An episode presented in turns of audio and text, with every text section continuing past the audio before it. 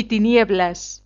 Cuestiones varias de espiritualidad católica por el padre José María Iraburu.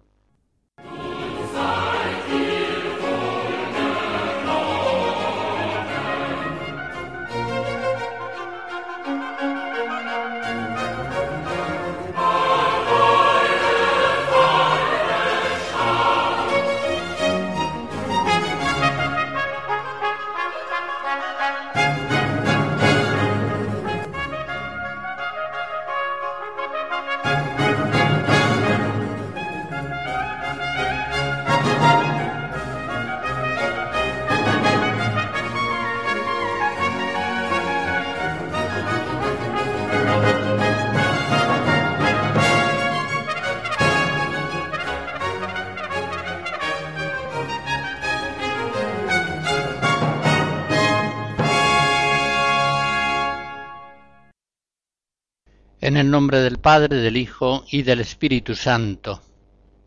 En la anterior conferencia terminé una serie de exposiciones sobre las relaciones que entre el reino de Dios y el mundo secular hubo en la Edad Media, o si queremos en un periodo más amplio, el milenio de cristiandad, que más o menos va del año 500 al año 1500.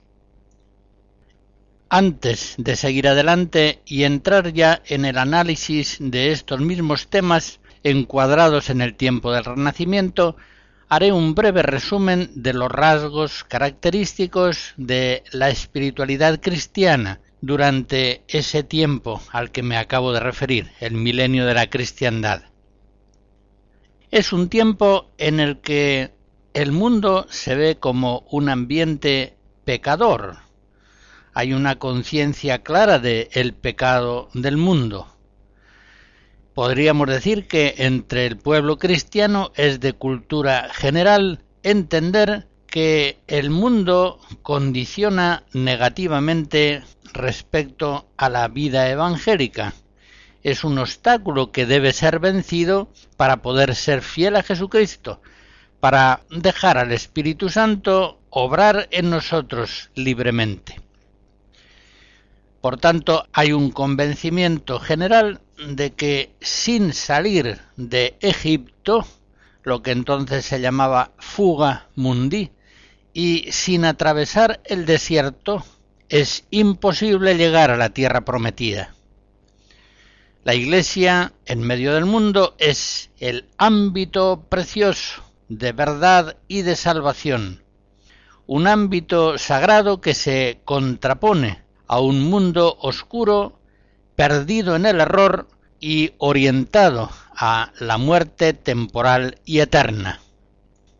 En ese marco de vida, los religiosos, los monjes, abandonan el mundo, incluso físicamente, al menos en cierta medida, y los laicos viven en el mundo, pero sin ser del mundo, en claro contraste con las pautas mentales y conductuales que puedan estar vigentes entre los hombres mundanos.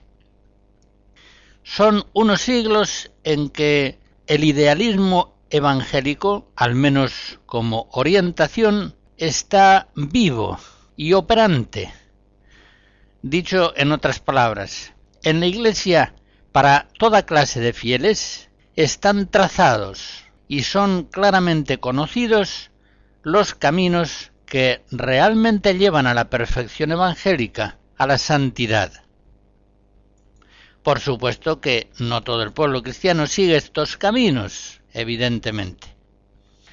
Por otra parte, la pobreza evangélica, es decir, el dejarlo todo, al menos espiritualmente, es la puerta que da acceso al camino de la perfección.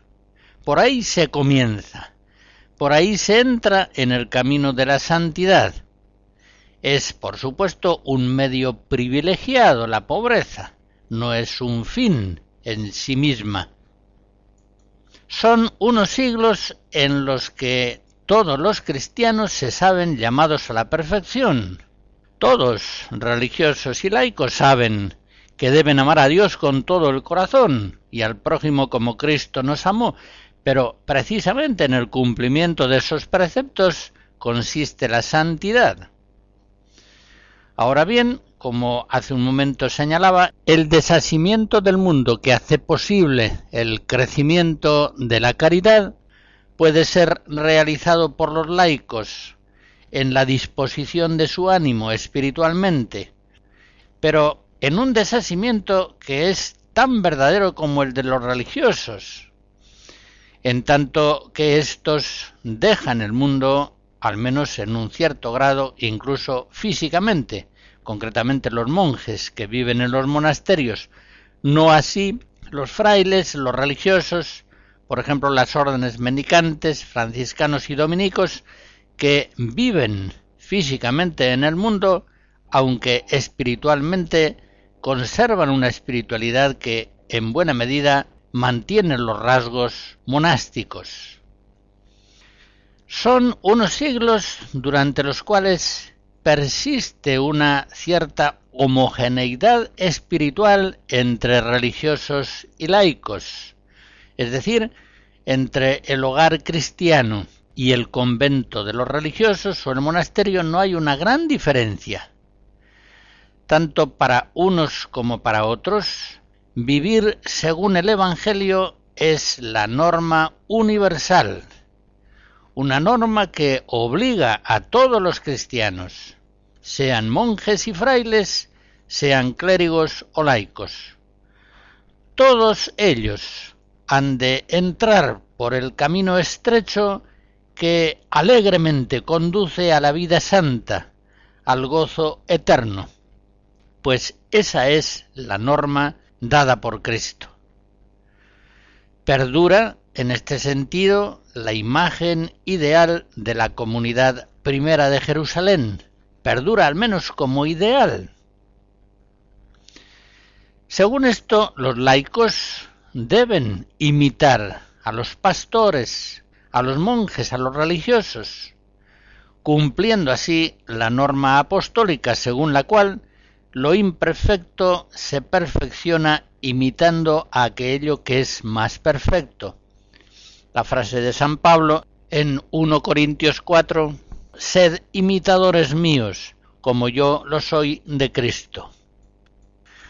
Esto da origen a un gran número de movimientos laicales, terciarios, cofradías, hermandades, órdenes de caballería, en fin, da lugar a fórmulas diversas de perfección laical comunitaria asociadas a veces a monasterios o conventos, pero ciertamente realizadas estas formas dentro del mundo secular. No es raro, por otra parte, que los laicos confíen la educación de sus hijos a los monasterios y conventos, o que esos mismos laicos se retiren al final de su vida a vivir en esos ambientes clausurados y religiosos.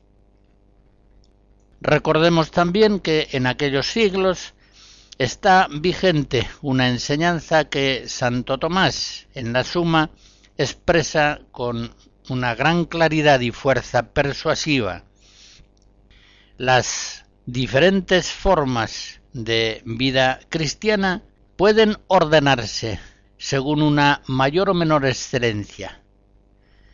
El primer lugar correspondería a la vida contemplativa activa, la que llevaron Cristo y sus apóstoles. El segundo lugar a la vida contemplativa y el tercer lugar a la vida activa. Los sacerdotes diocesanos, por su parte, el clero pastoral es en ese tiempo muy numeroso y con frecuencia bastante ignorante.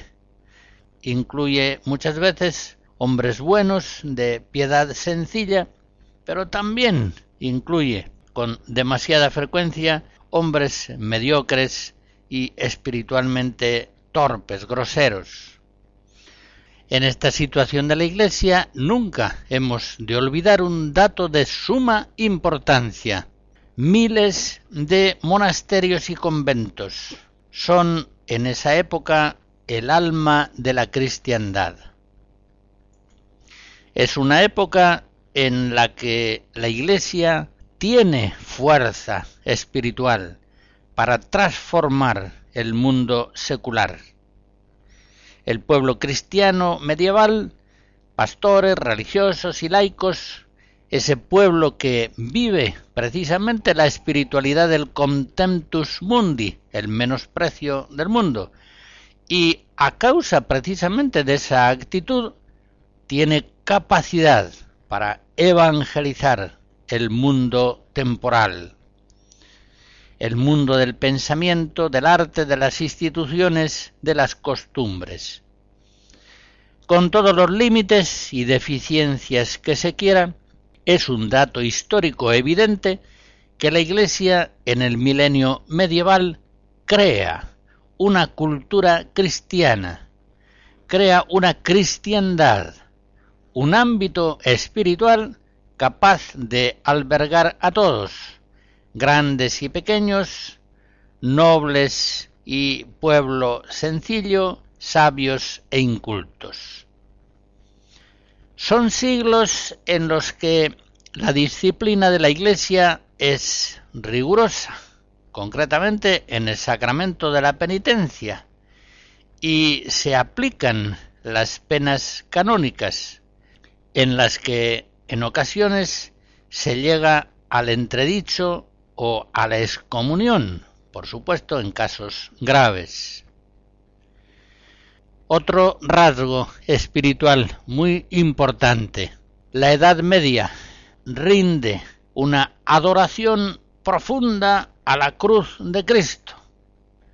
Es una época caracterizada espiritualmente por la devoción a Cristo y a Cristo crucificado, el pueblo cristiano medieval ve en la cruz la única clave que permite llegar a la vida eterna y que hace posible la salvación del mundo.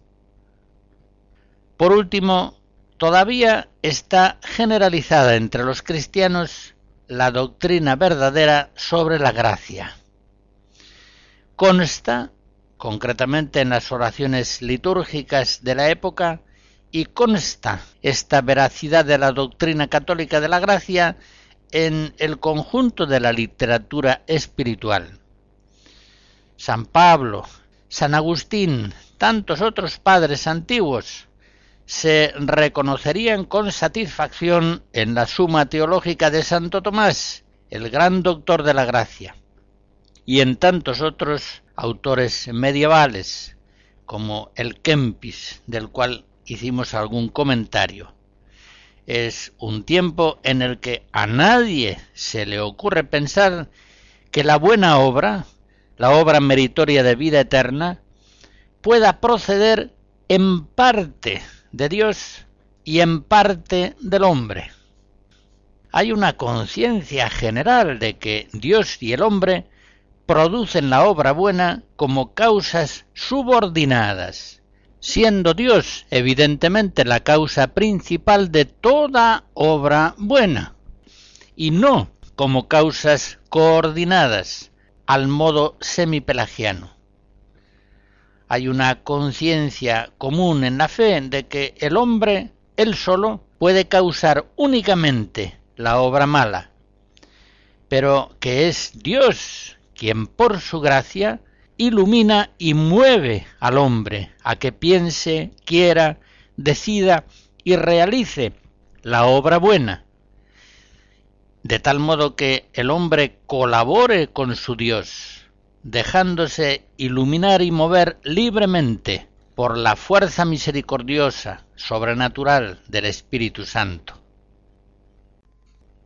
Escucharemos fragmentos de la Sinfonía Cuarta de Sibelius.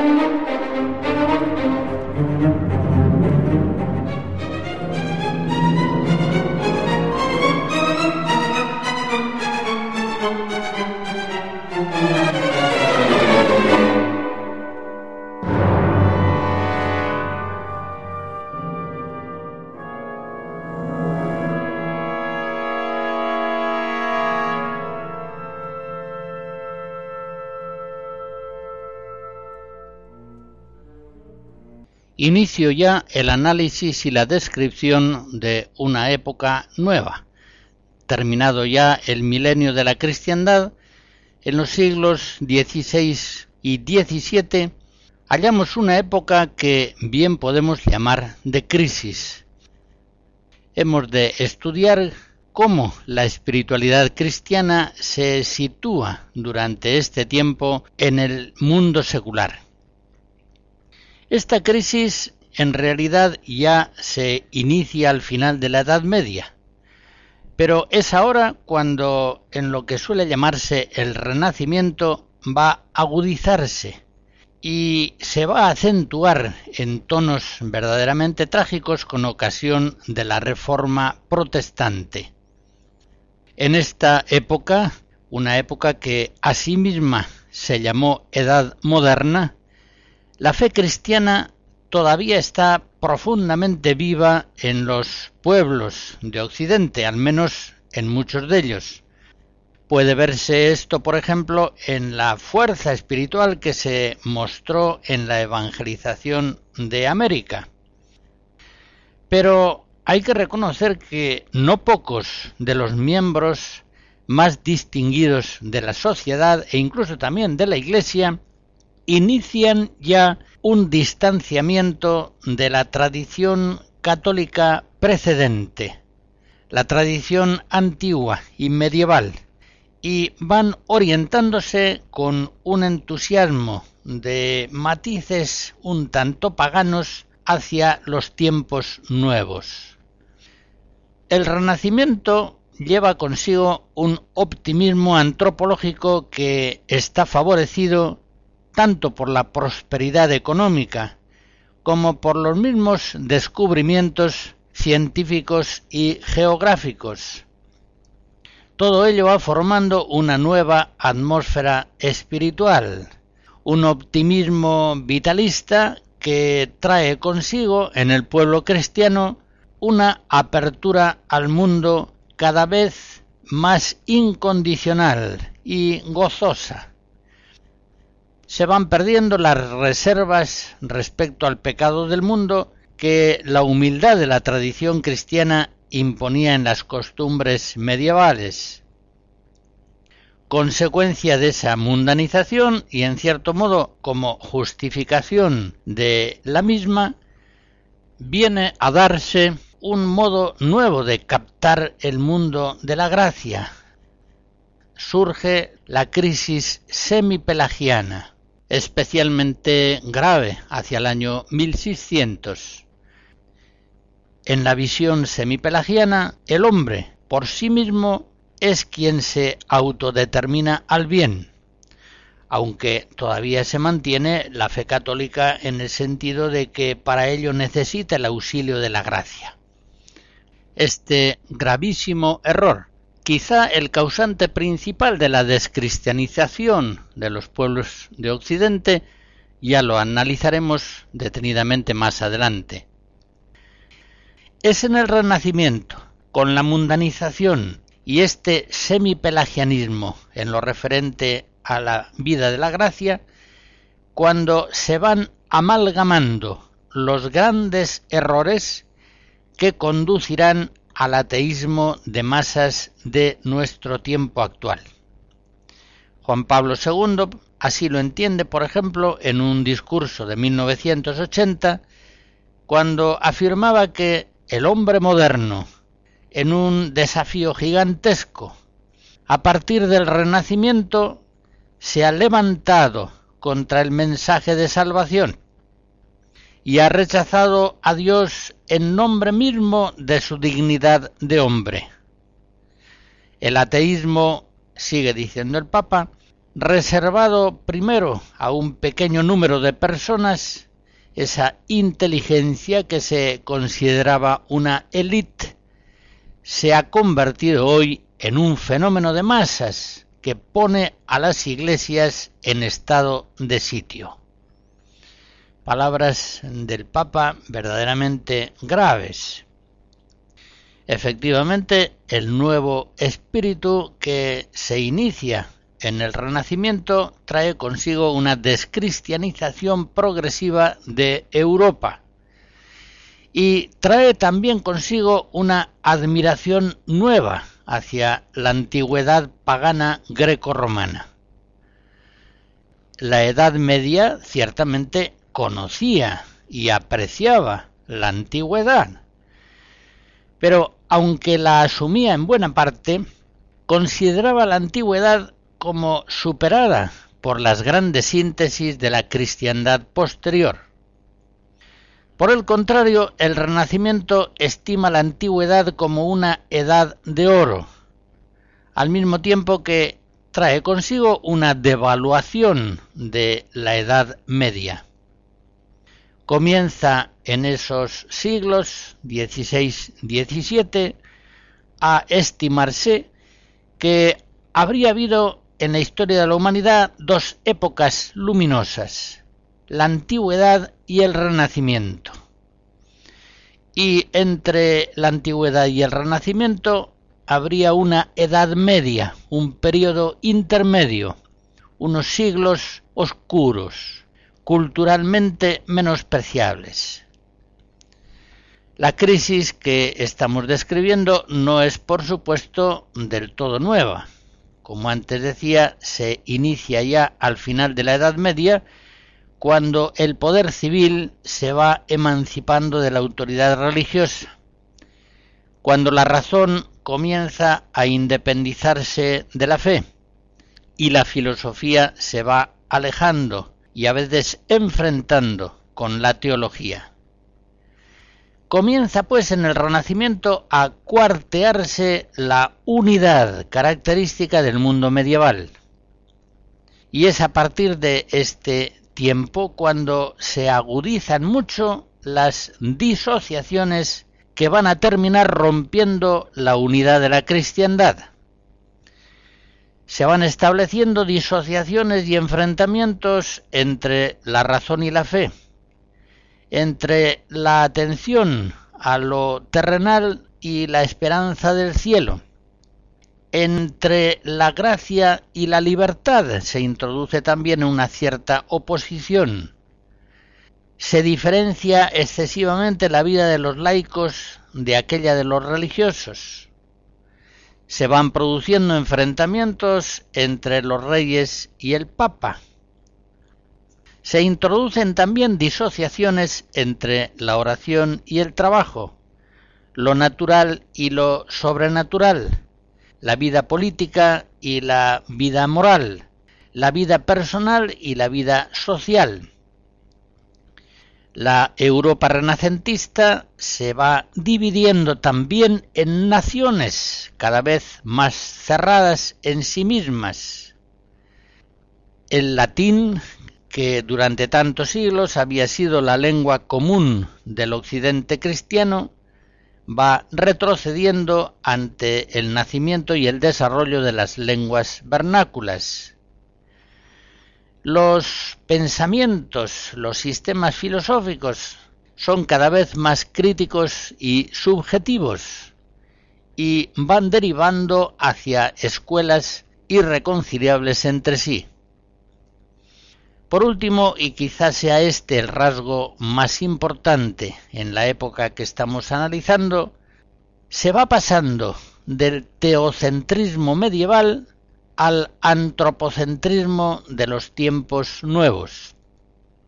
O también podría decirse, se va pasando de la religiosidad al secularismo.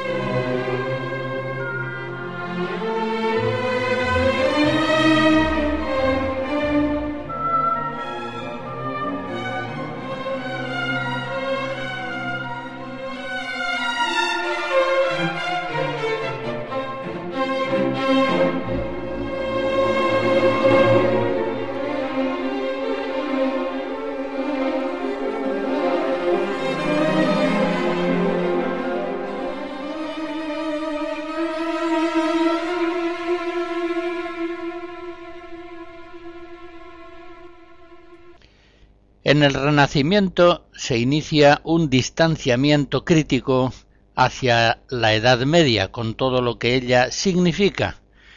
Un distanciamiento hacia la tradición cristiana, hacia la austeridad de costumbres en los laicos. Se inicia también un pensamiento filosófico y teológico menospreciador de la escolástica, es decir, de la tradición teológica de la Iglesia. Se debilita la fe en la primacía del Papa y de los obispos, sobre todo en lo referente a su influjo en la vida secular. Disminuye la conciencia del pecado del mundo, así como correspondientemente también la necesidad y la primacía de la gracia. Esta actitud se expresa sobre todo en ese movimiento semipelagiano que estudiaremos en su momento. Ese distanciamiento al que me refiero todavía es tímido, es inicial. Llegará a hacerse una repulsa abierta en la apostasía del siglo XX, cuando se produce un rechazo consciente y sistemático de la tradición católica. Pero ya en este periodo renacentista, cuando se inicia la Edad Moderna, podemos observar ese menosprecio de la tradición católica precedente, que por una necesaria simetría mental exige una falsificación peyorativa del milenio medieval, del milenio de cristiandad, una falsificación que, como digo, sólo alcanzará formas extremas en la apostasía generalizada del siglo XX y del comienzo del XXI. Antes hacía alusión a cómo el Renacimiento pretende haber descubierto la antigüedad, lo cual no es cierto. En los siglos XV y XVI, con ocasión de los viajes comerciales, se tiene conocimiento de algunas obras de la antigüedad clásica que no eran conocidas, pero prácticamente todas ellas ya habían sido rescatadas precisamente por los monasterios en la Edad Media. Lo que cambia en el Renacimiento, antes lo decía, es más bien la actitud hacia la antigüedad, llegándose a una canonización admirativa de la misma. En las letras, lo mismo que en las artes, la Edad Media siempre se había inspirado en la antigüedad, pero nunca había considerado las obras de la antigüedad como arquetipos absolutos, como modelos inmutables. Fue en el siglo XVI cuando se impuso en este terreno, como en tantos otros, la ley de la imitación. Comenzaron a hacerse iglesias, por ejemplo, cuyas fachadas recordaban la fisonomía de los templos griegos o romanos. Incluso se sustituyeron magníficas fachadas de iglesias románicas o góticas por fachadas neoclásicas, sencillamente porque se consideraba en el Renacimiento que las obras de arte eran bellas en la medida en que se aproximaban a los cánones clásicos grecorromanos.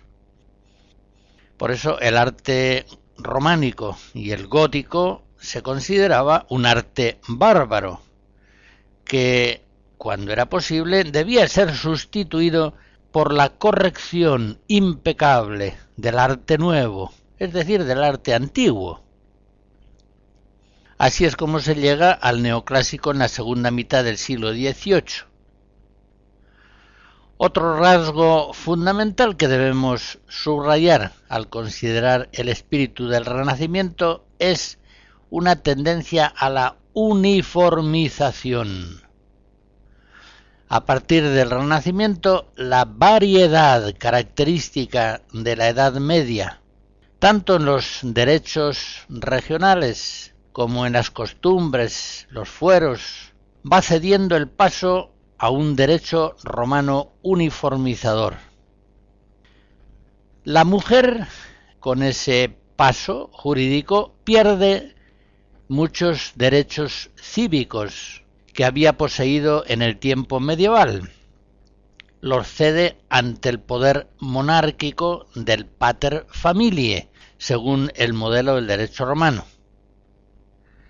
Las pequeñas comunidades señoriales, formadas por lazos personales vinculados con pactos, van quedando devaluadas ante la política de los nuevos estados centralizados, que están ya orientados hacia el absolutismo y hacia la uniformidad de súbditos y regiones. La diversidad estética de los estilos artísticos medievales se va uniformando también bajo los rigurosos cánones clásicos del arte antiguo. Incluso la variedad de las tradiciones litúrgicas va cediendo también el paso ante la universalidad de la liturgia romana, que se establece como prácticamente la única de toda la Iglesia católica. En este tiempo se produce también una sujeción progresiva de la Iglesia al poder civil el nombramiento de obispos y de abades por parte de los reyes y señores, que durante toda la Edad Media, con excepción del periodo carolingio, se entendió siempre como un abuso cuando se producía, ahora en el siglo XVI viene a convertirse en una práctica habitual e incluso en una norma de derecho. Es cierto que en unas formas pactadas con la autoridad de la Iglesia es como nace, por ejemplo, el patronato de los reyes en España y en Portugal, o surge el concordato en Francia, por el cual durante cuatro siglos, durante cuatro siglos, todos los obispos y abades en Francia eran nombrados por el rey primero o por el presidente de la República más tarde.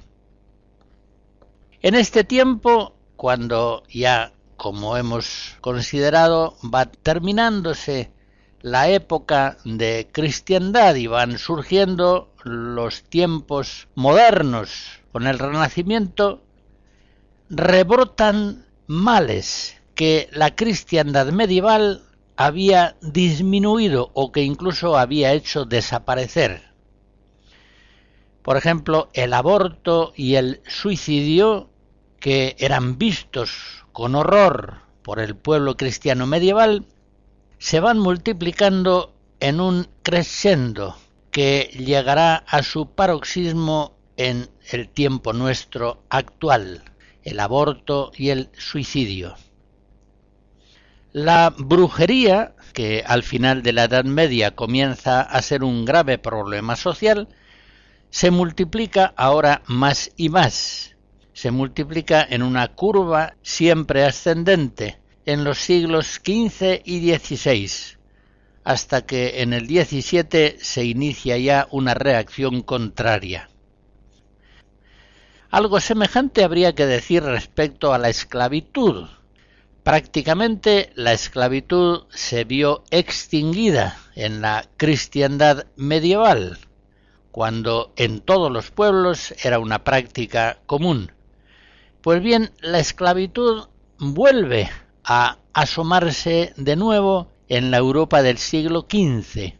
Aumenta a partir del XVI, sobre todo en América, y se multiplica monstruosamente la esclavitud en el tiempo de la Ilustración, en el siglo XVIII y en la primera mitad del XIX, cuando ya termina.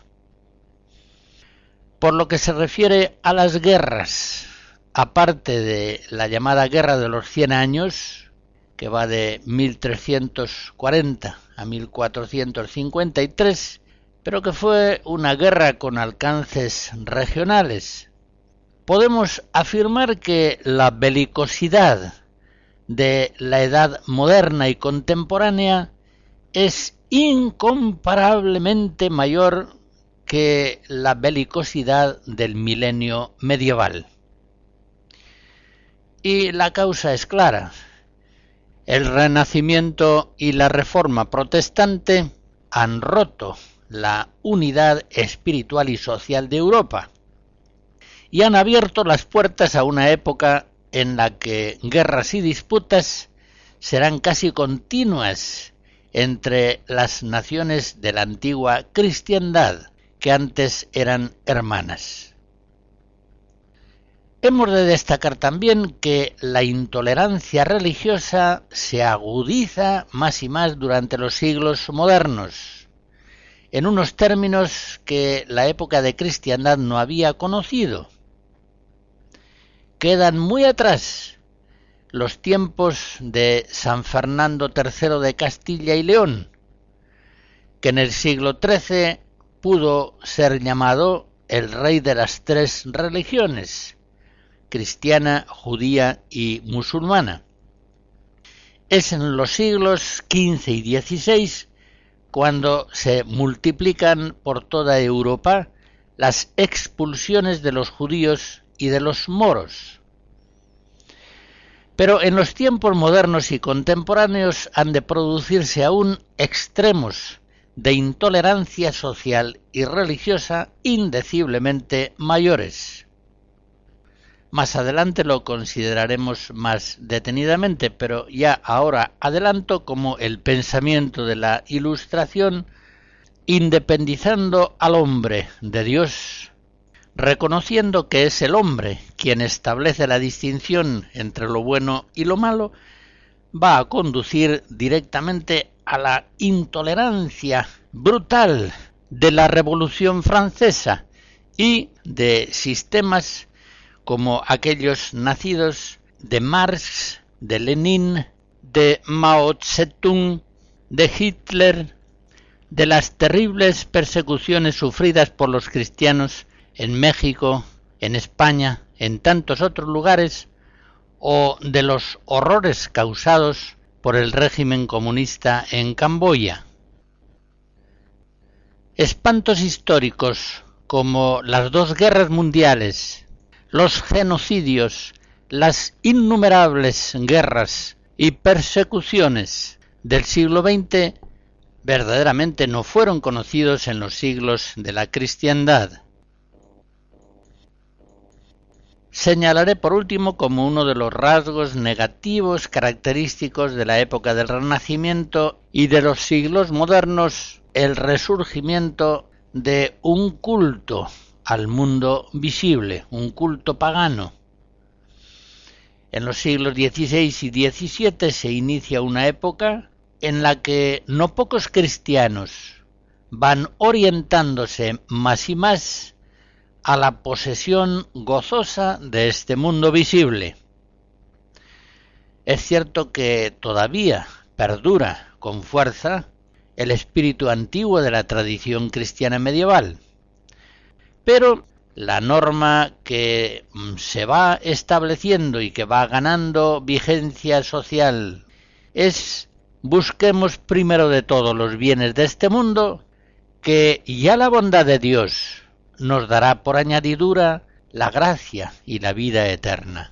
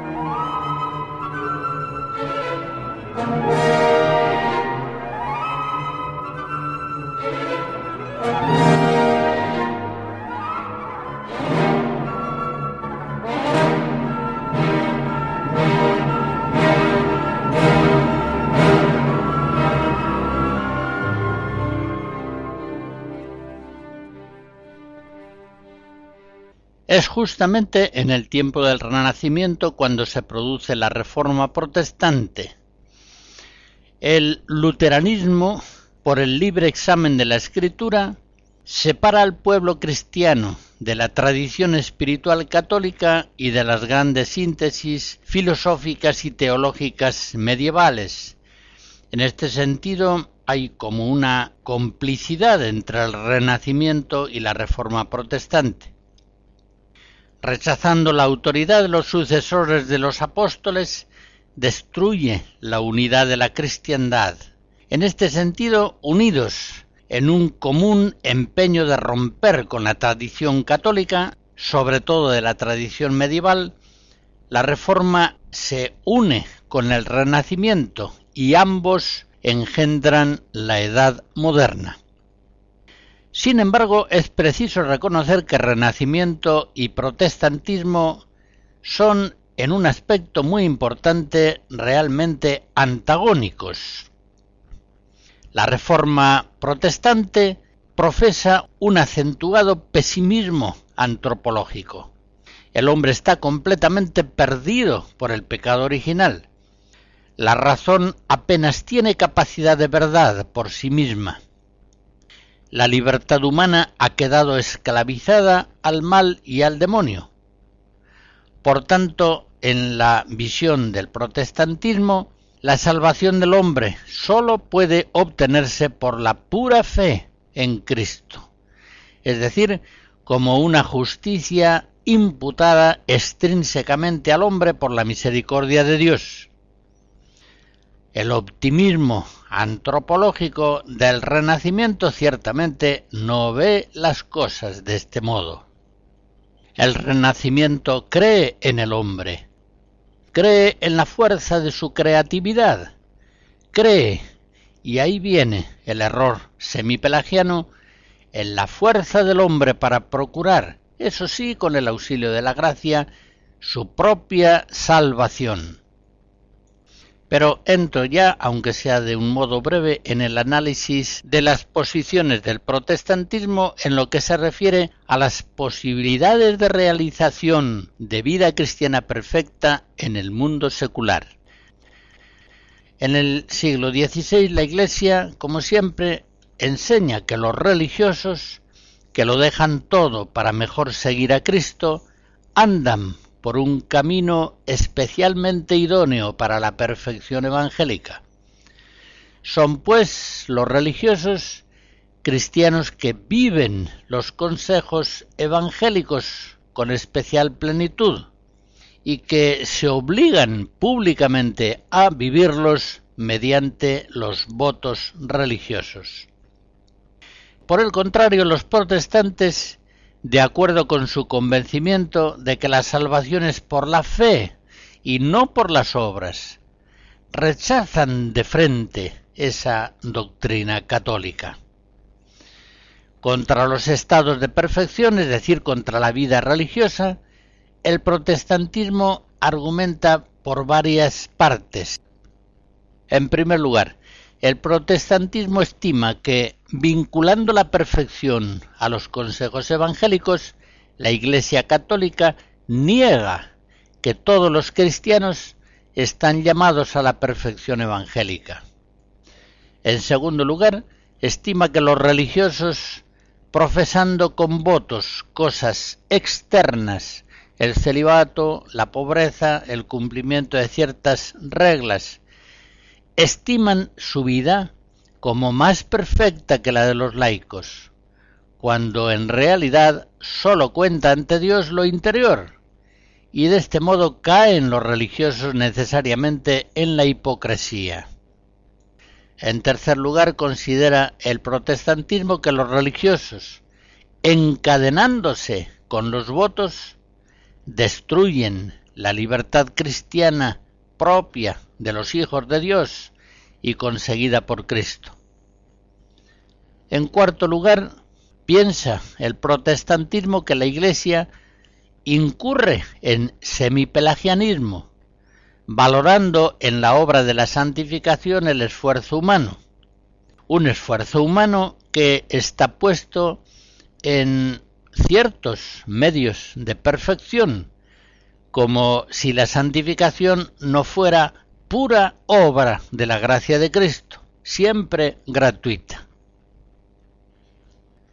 En la confesión luterana de Augsburgo, en el artículo 16, se afirma que la perfección evangélica es espiritual, es decir, consiste en movimientos del corazón, en temor de Dios, en fe, en caridad, en obediencia, y no en medios exteriores.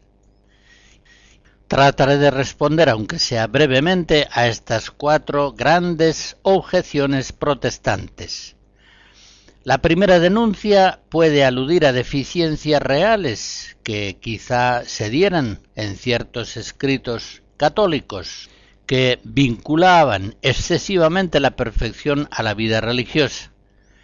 Pero ciertamente la unánime tradición doctrinal de la Iglesia, así como el inmenso número de santos laicos canonizados, manifiesta que la denuncia protestante es una denuncia falsa.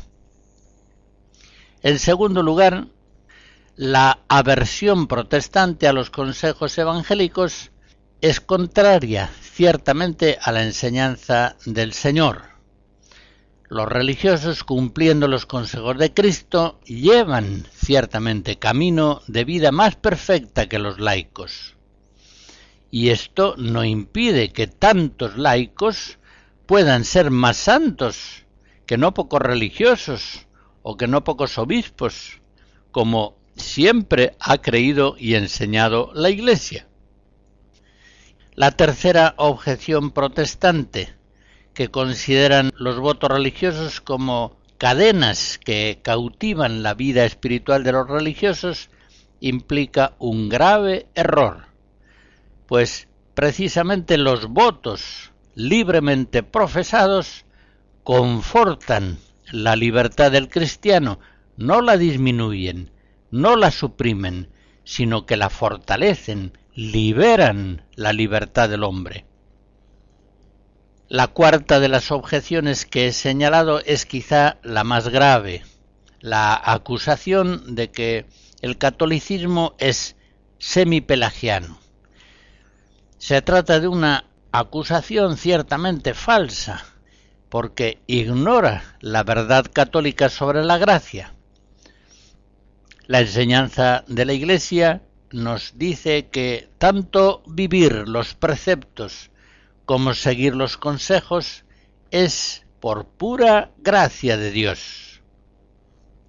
Pero también nos enseña que la santificación de los cristianos no es puramente fe, sino que consiste en una fe operante, en una fe que por la caridad se expresa en obras.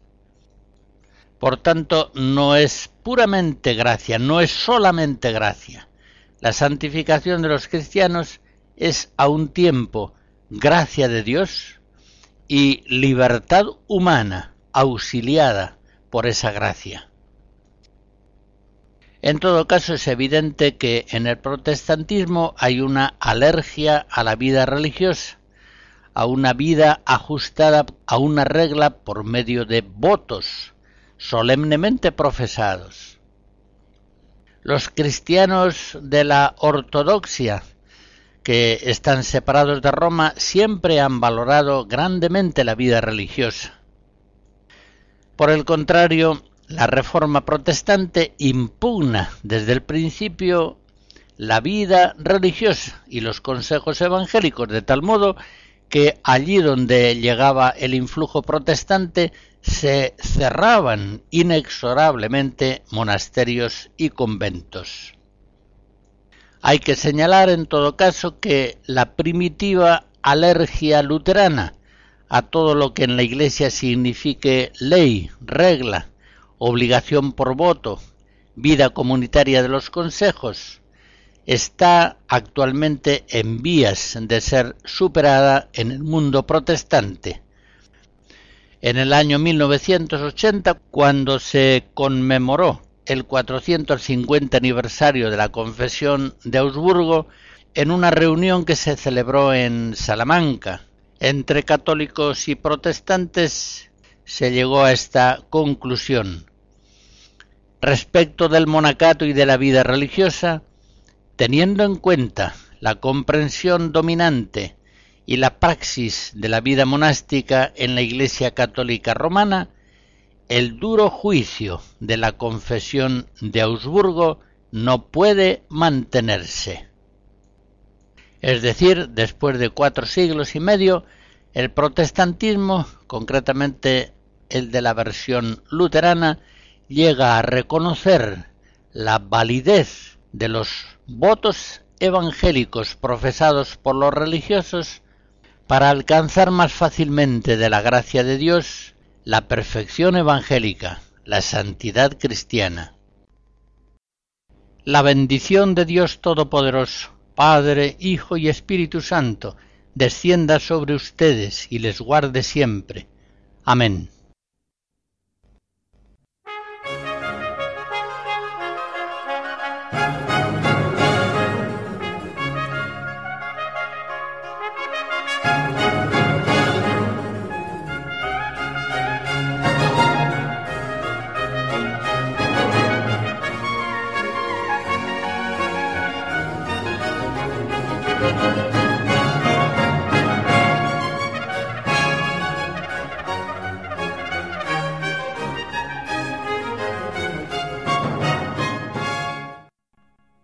Hemos escuchado Luz y Tinieblas, cuestiones varias de espiritualidad católica por el padre José María Iraburu.